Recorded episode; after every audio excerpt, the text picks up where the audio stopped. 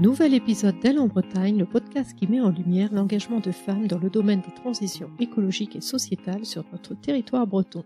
Je suis Marie-Cécile, sa fondatrice, et mon souhait est de vous faire découvrir leur parcours, leurs réussites, leurs doutes, leurs fiertés, leurs astuces, pour vous inviter peut-être à les rejoindre, à explorer les vôtres ou tout simplement par curiosité. Dans tous les cas, j'espère que vous prendrez autant de plaisir que moi à découvrir le parcours de ces femmes toutes passionnantes et remarquables. Pour suivre l'actualité du podcast, suivez-moi sur Instagram, Facebook et LinkedIn. Et si vous aimez les épisodes, n'hésitez pas à les partager autour de vous et à laisser une note 5 étoiles sur votre plateforme préférée. Cela permet de le faire connaître au plus grand nombre. Je vous dis un grand merci et place à l'épisode.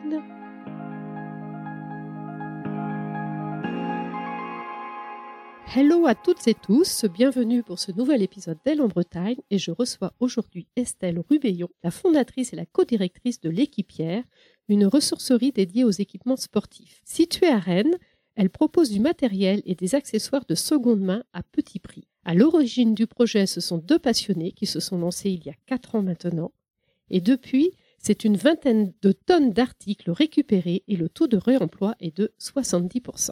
Aujourd'hui, ils sont une douzaine d'amoureux de la nature et du sport, accessibles à tous, et Estelle va nous raconter cette belle aventure de l'équipière. Bonjour Estelle. Bonjour. Je suis ravie de t'accueillir aujourd'hui. Est-ce que tu peux te présenter, nous dire un petit peu qui est Estelle Rubéillon Je suis euh, architecte urbaniste euh, de formation. J'ai travaillé pendant 10 ans dans l'urbanisme et euh, depuis 10, 12 ans, 15 ans, je fais de l'escalade et, je fais de la randonnée aussi depuis que je suis toute petite. Donc euh, voilà un peu les, mes traits de mes traits de, de, mon de qui je suis. À la fois euh, une personne qui aime réfléchir et rassembler des gens autour d'elle pour euh, penser et imaginer la ville de demain. Et puis à la fois une sportive et, une aventurière, si on peut dire ça comme ça. Et quand tu as travaillé sur la ville de demain, ça consistait en quoi? Alors moi j'ai travaillé dans le secteur public et dans le secteur privé où mon activité elle, elle était de de rassembler à la fois des, citoyens, des associations, des entreprises, mais aussi des acteurs euh, politiques, publics, autour d'un même projet pour définir ensemble les contours de ces futurs aménagements euh, urbains ou des grands projets aussi, des, grands projets d'aménagement comme euh, des autoroutes, des développements de ports maritimes. Voilà, une autre échelle de projet. Où là, je me suis un petit peu perdue, ce qui m'a donné envie de faire autre chose. Je me suis un peu noyée, un petit peu perdue dans ces projets-là qui étaient à une échelle qui était trop grande qui étaient des, des projets qui avaient un impact environnemental euh, très fort, où moi je devais euh, travailler à fédérer des gens autour de ces projets-là, alors que euh, en soi j'aurais j'aurais pu me retrouver de l'autre côté de la barrière à plutôt dire je suis pas d'accord avec ces projets qui ont un impact environnemental fort, qui vont venir impacter les champs près de chez moi ou qui vont venir influencer les, les, modes de vie, qui vont détruire l'environnement et les, les surfaces sur lesquelles on vit. Donc euh, j'ai fait ça pendant un moment et après je me suis dit que ma place elle n'était pas là. D'accord. Et cette conscience écologique, comment elle est arrivée? Alors elle était déjà préexistante. Euh, je me suis toujours euh, sur un aspect qui est tout à fait peut-être dérisoire, mais je me suis toujours déplacée à vélo. j'ai la chance d'habiter peut-être en ville, donc qui me permet aussi de me déplacer à vélo. Je mange pas de viande. je fais beaucoup de sport en extérieur qui forcément me, me guide aussi et m'a toujours ouvert les yeux sur le fait de protéger aussi mes espaces de jeu. Donc cette conscience, elle était un, elle était un peu là. Je suis, euh, mes grands-parents étaient agriculteurs de part et d'autre de ma famille, euh, donc j'ai grandi plutôt en campagne aussi. J'ai toujours eu, je pense, cette fibre-là, euh, mais que j'arrivais pas forcément à exploiter dans mon activité professionnelle. C'était dissocié en fait. Ouais, on parle de dissonance cognitive ou alors tu n'étais pas aligné par rapport à tes valeurs et ton histoire. Ouais, c'est ça. Et à un moment où j'ai vraiment senti cette espèce de scission entre ce que je faisais à la maison, ce que je faisais dans mon cadre privé, et puis euh, quand le quand lundi matin euh, euh, j'enfilais mes vêtements pour aller au travail, j'avais le sentiment de me mettre dans un costume qui était plus vraiment ce pourquoi j'avais envie de contribuer quoi. Alors justement, une fois que tu t'es dit je peux plus continuer comme ça, qu'est-ce qui s'est passé? Comment tu as fait?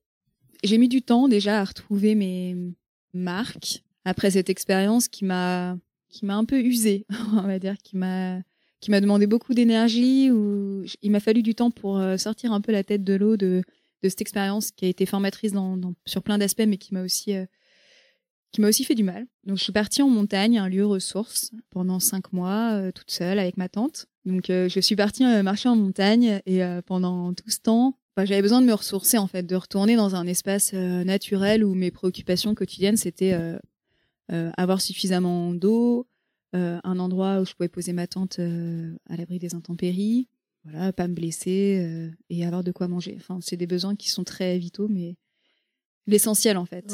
Et ces temps-là de marche pendant sur des longues périodes fait qu'on rentre dans une forme de méditation aussi. On se recentre sur une respiration, on est plus connecté aux éléments.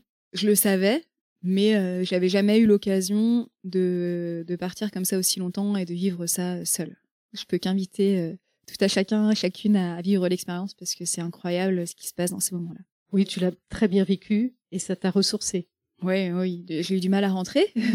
et après ça, je me disais, qu'est-ce que, ouais, qu'est-ce que je peux, peux faire? Ma place, elle est en extérieur. Euh, j'ai besoin d'être dehors. J'aimerais embarquer des gens dans cette histoire de, d'aller marcher, de pouvoir euh, se nourrir, se ressourcer, se refaire une santé aussi euh, après des épisodes professionnels ou personnels qui peuvent être parfois douloureux.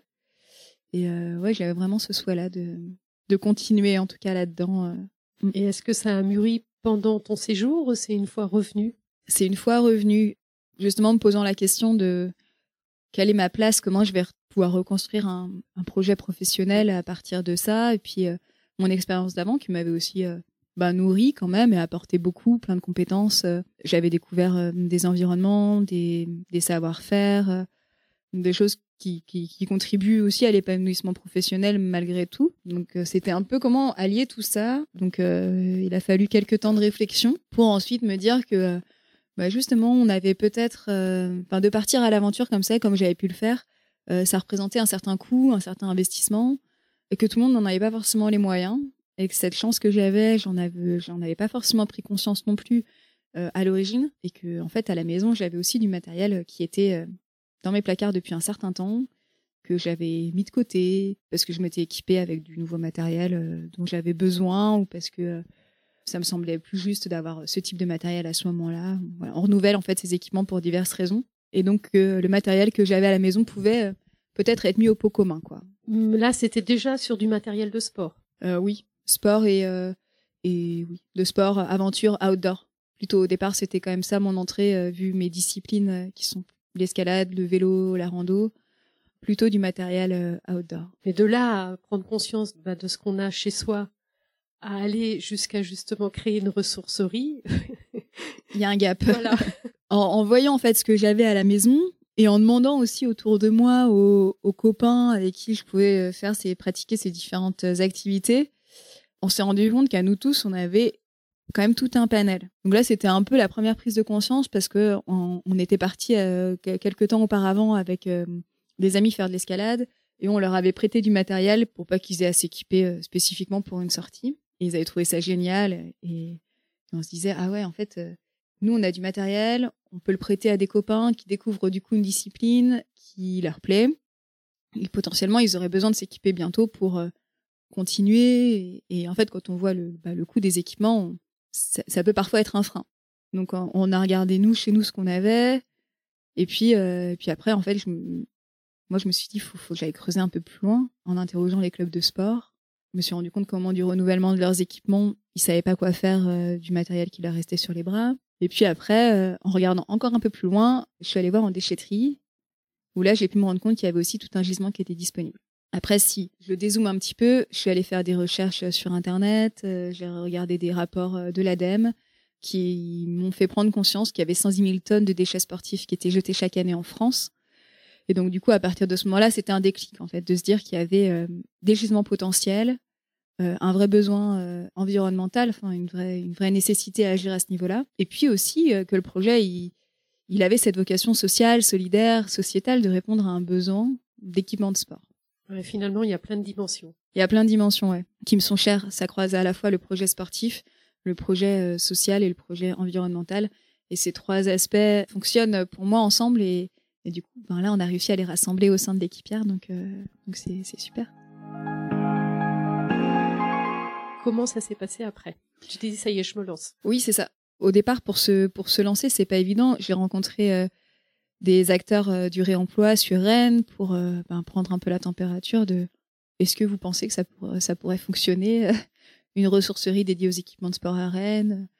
Qu'est-ce qu'on pourrait faire ensemble? Donc, je suis un peu allée à la pêche aux infos. Je suis aussi allée rencontrer les acteurs sportifs, du coup, qui m'avaient déjà dit qu'ils avaient du matériel, mais en leur demandant est-ce que ça pourrait intéresser, du matériel de seconde main, est-ce que ça pourrait plaire à vos adhérents, est-ce que vous avez des adhérents qui viennent, qui ont des petits budgets, voilà. Donc un peu, voilà, une sorte de de défrichage là, global de ce qui se passait sur le territoire de Rennes. Et j'ai aussi rencontré les acteurs de la métropole, les différents services euh, euh déchets, économie sociale et solidaire, alors euh, l'ESS, un grand un acronyme que vous entendez peut-être euh, de temps en temps, mais qui a pris tout son sens pour moi à ce moment-là, en fait. Où on m'a parlé d'un incubateur de projets d'économie sociale et solidaire qui s'appelle TAG 35, qui existe sur les quatre euh, départements bretons. Donc c'est un incubateur, ça veut dire qu'ils aident les des porteurs de projets à clarifier les contours de leur projet et à le mettre en place pour qu'ils puissent euh, exister et perdurer. Donc j'ai postulé, le projet a été retenu et donc pendant un an, euh, j'ai pu bénéficier de cet accompagnement sur Rennes qui m'a permis de bah, donner peut-être d'autres d'autres teintes euh, au projet initial et de faire en sorte qu'il puisse exister pour de vrai, que ça reste pas juste un projet dans la tête, mais qu'il puisse euh, prendre forme avec plein d'aspects. Comment on monte un budget, comment on, réfléchit à quel type d'espace on a besoin, comment on crée un espace d'une boutique. Je suis pas du tout issue du monde du commerce, comme je l'ai dit, donc euh, il a fallu aussi explorer un peu tout ça.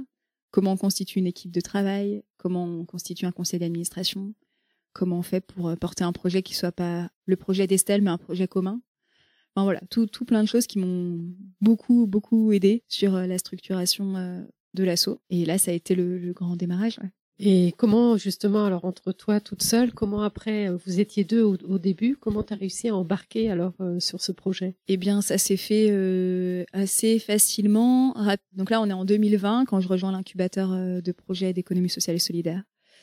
Et assez vite, donc on a déjà eu une première phase de Covid. On a déjà eu mars 2020, et euh, en septembre, euh, c'est pas non plus euh, ça repart mais doucement quoi. Donc rapidement, je me dis que ce serait quand même pas mal qu'on soit deux parce que donc mon binôme avait avait été parti sur un autre projet.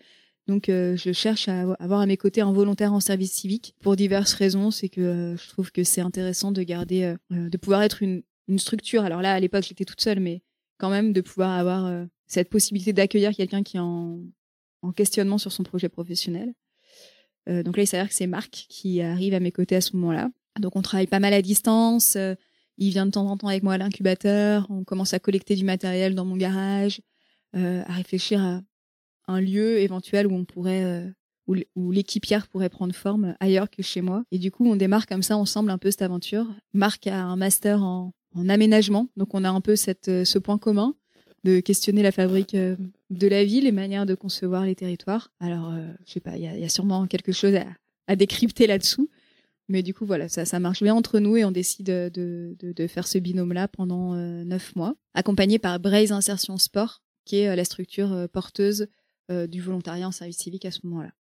Braise Insertion Sport, qui est du coup une structure d'insertion pour des personnes en très grande précarité, qui remettent, ils les accompagnent dans la remise en mouvement du, par la remise en mouvement du corps et notamment par le sport. Et du coup, bah là, c'est aussi le premier contact avec cette structure qui euh, deviendra un allié, qui maintenant, euh, du coup, euh, ben, l'un des, des, salariés de Braise Insertion Sport est désormais président de l'association de l'équipière, ah co-président. Donc c'est pour dire, en fait, la construction de l'histoire, elle s'est faite comme ça, c'est que on allait chercher des ressources, on a rencontré avec Marc et après avec d'autres, on a rencontré des, acteurs euh, sur le territoire qui travaillent dans le milieu du sport ou dans, sur des projets de société ou qui sont euh, très impliqués dans le réemploi ou qui juste trouvent que étaient bénévoles et ont rejoint le conseil d'administration. Enfin, on a commencé à constituer, au fur et à mesure des, des mois, euh, un noyau où il y avait du monde qui gravitait et qui avait envie de s'inscrire et de s'impliquer dans le projet. Entre la collecte des articles et bah, la mise en vente pour justement la proposer aux clients, il y a d'abord eu la collecte, j'imagine, et ensuite euh, savoir où aller pour euh, faire la vente. Alors au démarrage, c'est un peu ça qui était, ça faisait partie des inconnus, c'est qu'on collectait, euh, on commençait à collecter du matériel autour de nous, qu'on stockait chez moi dans mon garage, et en même temps on se disait, il va falloir un lieu, mais pour avoir un lieu, il faut des sous, et pour avoir un des sous, ben il faut avoir du matériel à proposer. Donc on savait pas trop par où commencer, donc on a un peu tout lancé de front en allant rencontrer bah, les élus, les acteurs de Rennes, en fait, euh, sur euh, savoir s'il y avait des espaces qui étaient disponibles pour pouvoir accueillir l'équipière euh, de façon éphémère pour tester un peu le, bah, le modèle, savoir si ça pouvait fonctionner ou pas. Et donc, on a démarré l'activité à l'hôtel Pasteur, un lieu que j'avais connu, j'avais rencontré les, initiateurs du projet dès le démarrage quand ils sont arrivés sur Rennes dans le cadre de mon précédent de mon précédent métier. Et donc j'aimais beaucoup ce qui s'y passait, la rénovation venait d'être terminée, donc on, a pu avoir une place pour s'installer dans l'hôtel à projet de l'hôtel Pasteur. Mais à ce moment-là, c'est le printemps 2021, on est encore en couvre-feu, les bâtiments publics ne sont pas ouverts au public. Donc, euh, on trouve des stratagèmes pour quand même pouvoir euh, tester l'expérience, l'expérimentation, en faisant euh, venir du monde sous forme d'expérience utilisateur. Et voilà, on commence à, rassembler quand même des bénévoles et à fabriquer du mobilier, à créer les contours d'une boutique. Et c'est chouette ce qui se passe à ce moment-là, même si on ne peut pas vraiment accueillir du monde comme on l'aurait souhaité. voilà, c'est les prémices. Donc là, on collecte du matériel et puis on le propose, mais on n'a pas encore vraiment de process de tri, de valorisation, de de messages clés à porter. Euh, voilà, c'est les balbutiements. Et après ça, après cette expérimentation qui dure euh, trois mois, bah, il nous faut un local parce qu'on se rend compte que ça fonctionne, euh, que ça fonctionne, que ça répond positif, que les personnes qui passent nous rencontrer trouvent ça super, ils nous encouragent à aller plus loin. Et la ville de Rennes nous met à disposition du coup un espace situé Rennes Nord, à côté d'une salle d'escalade. Donc pour mon plus grand bonheur, que je fréquentais déjà et que j'aime toujours fréquenter. Mais donc, du coup, on se retrouve juste à côté d'eux. Et donc là, on, se retrouve dans un hangar qui fait 150 euh, mètres carrés, où on peut euh, vraiment euh, prendre place, étoffer le matériel qu'on collecte, parler, plus communiquer sur nos activités.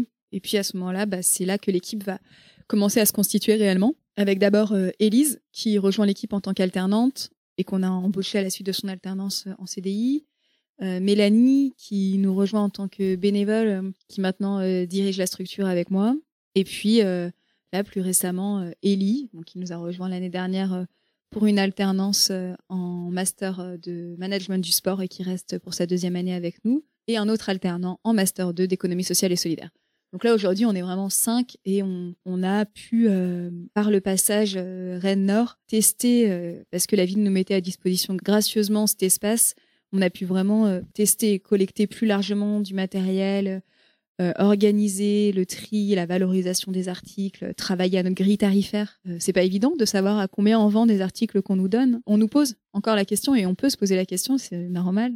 C'est un, bénéfice direct, mais donc du coup, voilà, comme toutes les ressourceries, il faut bien mettre un prix sur les articles et essayer de, pouvoir répondre à des, des coûts qui en face de, de salariat, Maintenant, on a un local euh, qu'on paye. On a déménagé, on est situé à la Courouse à Rennes, dans les halles en commun, où ben, il faut bien euh, payer euh, le loyer des bureaux, de la boutique et, continuer à, répondre positif en fin de mois pour pouvoir payer les salaires de tout le monde. Donc nous ici, c'est de moins 40 à moins 70% du prix neuf. On essaye de faire au mieux, mais bon, bah, ça peut arriver que, enfin, c'est souvent plus que, que ça d'ailleurs, et c'est tant mieux. Aujourd'hui, ça, on essaye en tout cas d'avoir une, une base pour pouvoir euh, tarifer et puis après on ajuste euh, en fonction. Alors la collecte, c'est du don, euh, mais qui vient d'où? Alors nous, les dons, ils sont faits par les particuliers, donc ce qu'on appelle des apports qui sont volontaires de la part des particuliers, directement dans la boutique solidaire sur les horaires d'ouverture du magasin. On est ouvert trois jours par semaine, mercredi, vendredi et samedi, donc c'est sur ces créneaux-là, sans rendez-vous, que les particuliers peuvent venir déposer. On prend du matériel en état de marche, pas déchiré, pas cassé, qui puisse vraiment avoir une seconde vie. Peut-être pour donner juste un exemple, parce que c'est vrai que je l'ai pas précisé tout à l'heure, mais dans la boutique, on retrouve à la fois des planches à voile, des rollers, euh, des skateboards, là des skis en ce moment, les combinaisons de ski, mais aussi les combinaisons de plongée, du matériel de fitness, les kimonos, des raquettes, euh, des crampons de foot, euh, des ballons de basket. Voilà, le, panel est assez large. On est tributaire de ce qu'on nous donne et en même temps, on se rend compte que bah, on a un petit peu de tout et que dans la nouvelle boutique, c'est c'est très agréable de s'y promener, de découvrir euh, le vaste panel qu'il peut y avoir. Pour avoir fait le tour avant l'enregistrement, en effet, c'est réellement un beau magasin avec quasiment euh, tous les sports représentés et un peu d'upcycling aussi dont on pourra parler. Du coup, sur les autres manières de collecter le matériel, donc il y a les apports volontaires, les autres moyens, c'est de travailler avec des clubs de sport qui nous donnent euh, du matériel en fin de saison quand ils renouvellent leurs équipements. Euh, je pense à des balles de handball, par exemple, euh, qui sont dans certains clubs liés à des sponsors, donc ils renouvellent parfois leurs équipements. On aimerait travailler plus à la racine pour qu'il n'y ait pas ces renouvellements systématiques. Mais bon, en attendant, voilà, nous on existe et on est une alternative pour éviter que ça parte à la benne. Et on collecte aussi donc en déchetterie, où les agents donc des déchetteries sur Rennes Métropole sont formés pour guider les particuliers vers les questions de seconde vie qui sont ensuite acheminés vers un lieu commun qu'on appelle la plateforme et où du coup les acteurs de l'économie sociale et solidaire, de l'économie circulaire sur le territoire euh, peuvent venir euh, collecter le matériel selon des clés d'attribution qui sont euh, qui sont définies au préalable. Et ça c'est nouveau dans les déchetteries. Sur Rennes Métropole, ça fait un certain temps, je pourrais pas dire depuis combien de temps, ça fait même un moment qu'il y en a qui sont présents. Mais on voit que les métiers évoluent, quoi, que le travail en déchetterie n'est plus uniquement de travailler sur du déchet et de la séparation des, déchets, mais qu'il y a aussi cette question du réemploi qui est de plus en plus fort. Donc accessible à l'économie sociale et solidaire, et ce qui permet. Alors comment c'est Quelle est la répartition un petit peu entre le don des particuliers, euh, les clubs de sport, et puis justement là, ce que vous récupérez en déchetterie?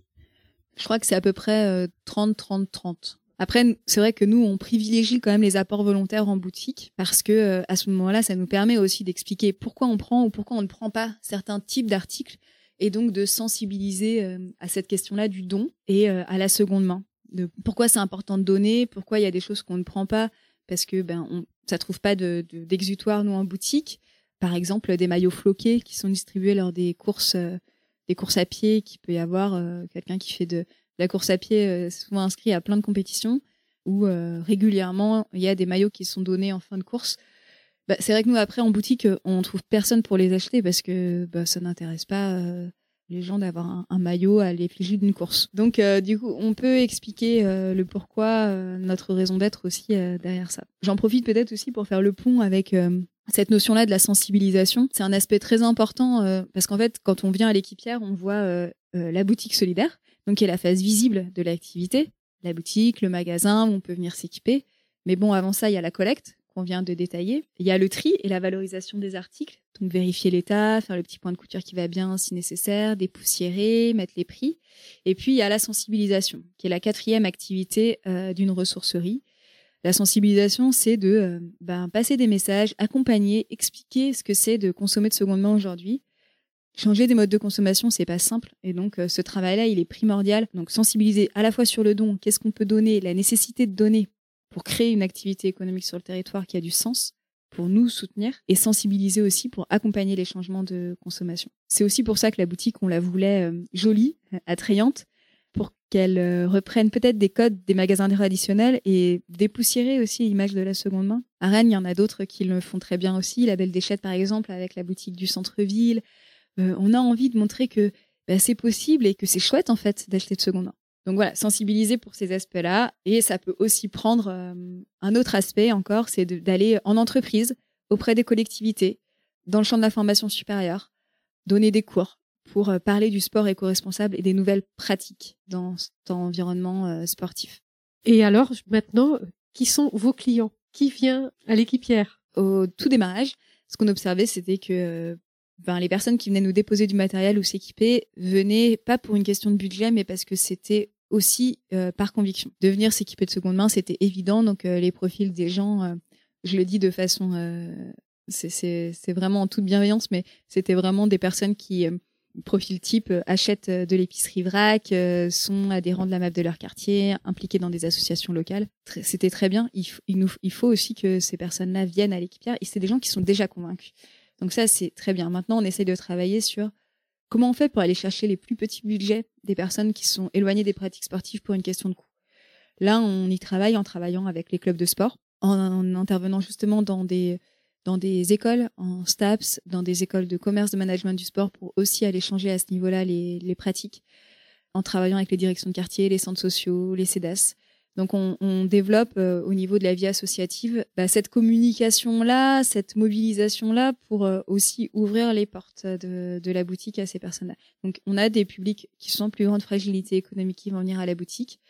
On ne sait pas vraiment évaluer, mais euh, on observe aussi beaucoup que c'est des gens qui sont convaincus, qui sont déjà dans le SS, qui connaissent déjà le terme ESS, qui connaissent l'ensemble des structures qui sont présentes sur les halles en commun, qui sont déjà dans le réseau. quoi. Donc ces personnes-là doivent continuer mais on veut aussi aller chercher à la fois les plus petits budgets et les personnes qui se disent non, non, c'est pas pour moi, j'ai les moyens d'acheter dans le neuf. Donc on a un peu les deux extrêmes qu'il faut aussi qu'on puisse les mobiliser. Quoi.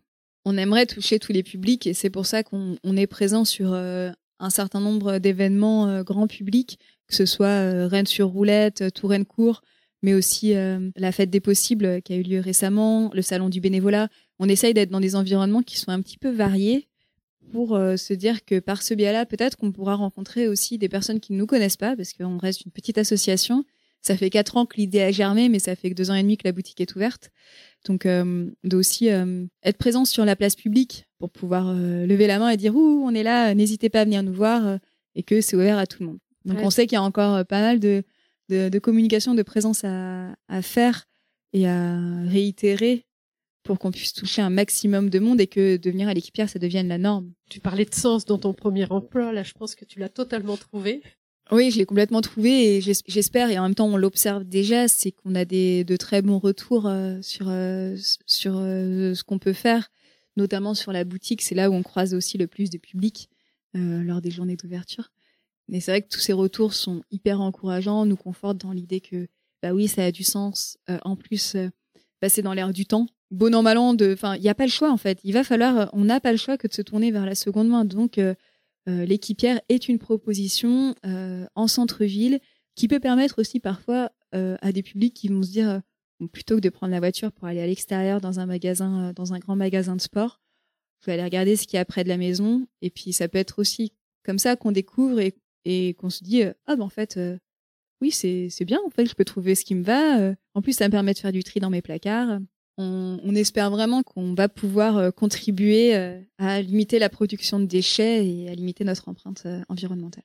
On se dit parfois, nous on prend souvent cet exemple-là parce qu'il est, il est facile à imaginer pour les Rennaises et les Rennais. C'est, on a le, sentier de halage qui va de, de Rennes jusqu'à Saint-Malo, un sentier plat, facile d'accès à vélo. Mais pour partir sur cet axe-là, il faut quand même des sacoches, un matelas, un duvet, peut-être une popote, une tente. Et ben tout ça mis bout à bout, ça fait un sacré coup. Alors qu'on peut partir du centre de Rennes et hop aller jusqu'à Saint-Malo, rentrer en train, donc ce qui fait une aventure euh, quand même super chouette pour se lancer. On, donne souvent cet exemple-là en disant passez à l'équipière. Vous pouvez euh, trouver tout ça à petit prix et puis faire cette aventure-là, cette expérience. Si ça vous plaît, vous pourrez réitérer. Si vous avez besoin de matériel plus haut de gamme, vous pourrez le trouver à la boutique ou peut-être ailleurs. Mais en tout cas, que ça lève le frein de se dire non, mais j'ai pas, euh, j'ai pas 500 euros là comme ça à lâcher pour euh, aller faire deux jours de vélo, quoi. Ce qui est tout à fait euh, entendable, évidemment. Oui, et puis ça peut ne pas plaire, et puis finalement ces articles, on a investi, et puis voilà, ça. Bon. Après, il y a la solution aussi de donner, du coup. oui, c'est possible de le redonner à l'équipière. En tout cas, nous, on, on est. boucle la boucle, on va dire.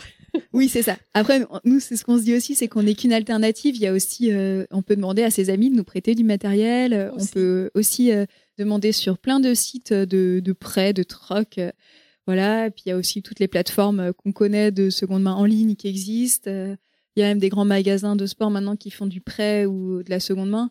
Les alternatives, elles sont multiples. Nous, on fait partie de, de ce grand maillage d'alternatives.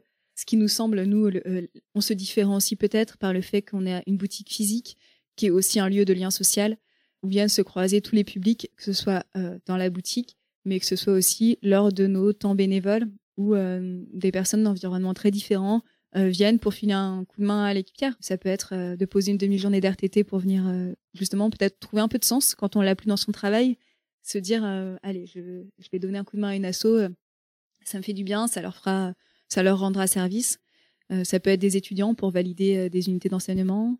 Ça peut être des associations avec lesquelles on travaille qui sont des publics plus fragiles qui viennent aussi dans le cadre de, de, de, réinsertion, des personnes qui sont à la retraite, et puis euh, voilà tout un tout un vaste euh, champ de bénévoles qui viennent. Et là, ça, on le retrouve pas dans des structures euh, plus classiques qui ne sont pas issues de l'ESS. Ça peut permettre en fait de se faire se rencontrer des gens de, de différents milieux, de différents, mm. différents modes de vie ou autres. Donc c'est aussi en effet tout l'intérêt de l'économie sociale et solidaire et puis mm. de, de, ce que vous faites. Et, et pourquoi ce nom de l'équipière? Euh, bah, L'équipière, euh, c'est un nom euh, féminin déjà, qui nous plaisait bien. Il y avait quand même l'idée de s'équiper. Je, ne sais plus vraiment l'historique. Quand on, fait des brainstorming comme ça, ça s'alimente à plusieurs. Je me souviens pas, je vais pas, je vais pas avoir la phrase juste pour le dire, mais c'était d'abord un, nom féminin et qui puisse être quand même ouvert à tous. L'équipière, c'est la, boutique où on s'équipe. On pourrait aussi le lire comme ça. L'équipementière, certains disent d'ailleurs par faute de, par traduction euh, littérale euh, des équipements, euh, l'équipementière, mais non, c'est l'équipière, avec un logo qui est qui a été fait par Loïc Gosset et qui représente un personnage avec un sac à dos où on peut apercevoir peut-être un, matelas pour aller dormir euh, dehors. On ne sait pas si c'est une fille ou si c'est un garçon. C'est l'équipière, c'est un lieu où peuvent se croiser tout le monde, tous les publics. Oui, ce, côté féminin du, nom euh, nous tient à cœur. Mais après, c'est la boutique euh, des équipements de sport. Ce podcast, justement, s'appelle Elle en Bretagne. Moi, je n'interview aussi euh, que des femmes au travers de, mon podcast. Quel message tu aimerais dire euh, justement à, nos auditrices et auditeurs? Si vous voulez vous lancer dans un projet qui vous tient à cœur, que ce soit un projet d'entrepreneuriat, de créer euh, de toutes pièces une boutique solidaire ou un autre ou, autre chose, allez-y, foncez. Il y a plein de gens qui sont merveilleux qui pourront vous aider à le faire. si vous souhaitez partir à l'aventure seul, n'ayez crainte. Euh, il y en a plein qui l'ont fait euh, avant vous, même si ça peut à des moments donnés peut-être euh, donner le vertige. Et eh ben, je peux que vous inviter à le faire. C'est hyper enrichissant et ça rend beaucoup plus forte. On sait après, on connaît nos nos capacités, on découvre en fait qu'on est qu'on est super qu'on est super badass quoi. Donc ça vaut le coup de de se lancer le défi. Carrément, je pense aussi. Ouais, j'imagine en fait en termes de réalisation de soi, de confiance en soi, d'estime de soi, ça doit être euh, un boost. C'est puissant. On n'imagine pas euh, nos ressources. Tant qu'il y a quelqu'un pour nous épauler, on, peut. Et c'est bien de se reposer sur les autres. Moi, j'adore m'entourer, d'aller chercher les ressources autour de moi. Mais de, de savoir aussi qu'on est capable de faire des choses euh, seul, ben, c'est important dans un monde où on nous rappelle aussi, on peut nous rappeler aussi souvent que oui, bon ben, t'es une femme, toute seule t'y arriveras pas, c'est pas fait pour toi euh, c'est dangereux, c'est ceci, quoi, tu vas faire ça toute seule. Chose qu'on n'aurait pas dit à un homme. Donc, en tant que femme, euh, de, de se lancer, euh, enfin, d'aller au bout de nos rêves ou de, de nos convictions, vous serez que surprise, agréablement surprise. Ça fonctionne. On peut, on peut faire des trucs super. Ouais, je crois que tu en es un bel exemple. Et justement, toi, par rapport à ton entourage proche, ça l'a fait? Ah bah oui, tout le monde m'a soutenu et puis c'est un projet collectif presque parce qu'il y a quand même eu le soutien de la famille, des conjoints, des proches, tout le monde qui a été, tout le monde a été présent pour euh, porter le, projet et, tout le monde en est fier. donc, euh, tu arrives à concilier vie pro, vie perso. Ah oui, ça, euh, oui, oui, ouais. Aujourd'hui, en tout cas, aligner mes planètes sur mes valeurs au sein d'un projet professionnel. Et puis, oui, oui, trouver un équilibre entre les deux. Ouais. Plus qu'avant, peut-être aussi ou... Oui, plus qu'avant. Plus qu'avant, quand mm. même aussi. Bah, le fait d'avoir du sens dans son travail, je sais pourquoi je me lève le matin, de rejoindre l'équipe, euh, c'est trop bien. On a une équipe qui est super. Même pas l'impression de travailler des fois. Si, je sais je travaille, mais euh, je sais pourquoi je le fais. Donc forcément, ça, ça donne aussi bah, de l'aisance et de l'énergie, en fait, dans les deux sens. Euh. Et tu es bretonne par rapport à la Bretagne. Qu'est-ce que tu aimerais dire? Bah, Notre Bretagne, elle est quand même super belle. Et oui, je suis bretonne. Enfin, je suis née à côté de Rennes, à Rennes, et j'ai grandi à côté de Rennes. Bah, que c'est un beau territoire de jeu euh, je pense qu'on a une côte qui nous permet de pratiquer plein de disciplines. Donc ça, c'est vraiment trop de la chance. On peut aller faire des footings, du kayak et de l'escalade euh, juste là, pas loin de pas loin de la maison. Donc ça, c'est quand même c'est quand même super. Merci beaucoup Estelle. Merci à toi de nous avoir partagé cette belle aventure de, de l'équipière, un beau témoignage. Est-ce que tu souhaites rajouter quelque chose avant que nous nous quittions? Ben, que le sport euh, reste un plaisir pour toutes et tous. Très bien, très bien. Et eh ben, merci également à vous toutes et tous qui nous écoutez. Merci pour votre fidélité. Si vous avez aimé l'épisode, n'hésitez pas à mettre 5 étoiles, à vous abonner et à me faire part de vos commentaires. Et rendez-vous dans deux semaines pour le prochain épisode. Kenavo À bientôt